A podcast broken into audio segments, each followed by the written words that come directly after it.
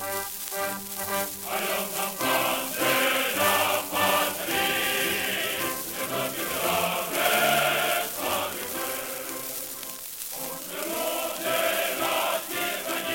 chers compatriotes. Je souhaite, pour cette deuxième brève, vous parler d'un sujet qui revient tout le temps dans toutes les discussions entre Français de l'étranger. Gilets jaunes, dites-vous? Ah non, pas du tout. Retraite Oui, le sujet revient très souvent, mais pas autant que celui que je veux traiter aujourd'hui. Je vous laisse chercher encore un petit instant.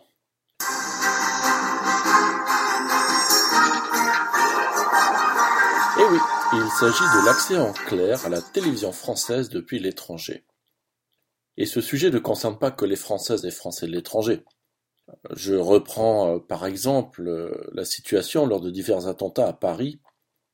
Eh bien, nombre de journalistes francophones canadiens ont dû se tourner vers des médias américains comme CNN, MSNBC pour avoir des informations fraîches, n'ayant pas accès en clair aux chaînes françaises de la télévision publique. Certes, il y a désormais BFM TV, France 24 et LCI en clair sur le web, mais pas question d'avoir accès aux chaînes comme TF1, France 2, France 3, France 4 ou France 5. Celles-ci sont toutes géobloquées.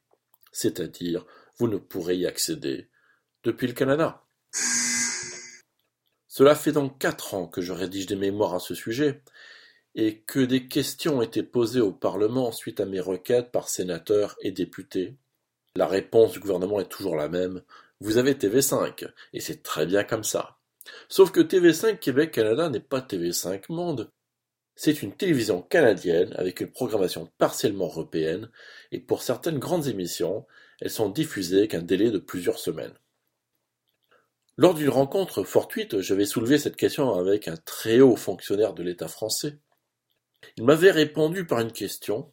Vous ne savez pas utiliser un VPN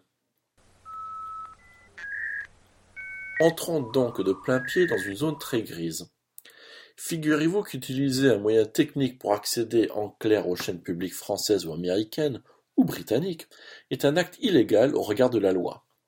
Il va de soi que je ne vais pas vous expliquer dans cette chronique comment installer un VPN, un service de DNS ou ouvrir un compte iTunes européen. Google est là pour ça. Mais permettez-moi de vous interpeller sur la foultitude des services qui apparaissent ci et là, vous proposant un abonnement par boîtier à des chaînes en clair. Souvent ces entreprises disparaissent après quelques mois, poursuivies par les diffuseurs français. C'est le jeu du chat et la souris. Mais pourquoi en sommes-nous là?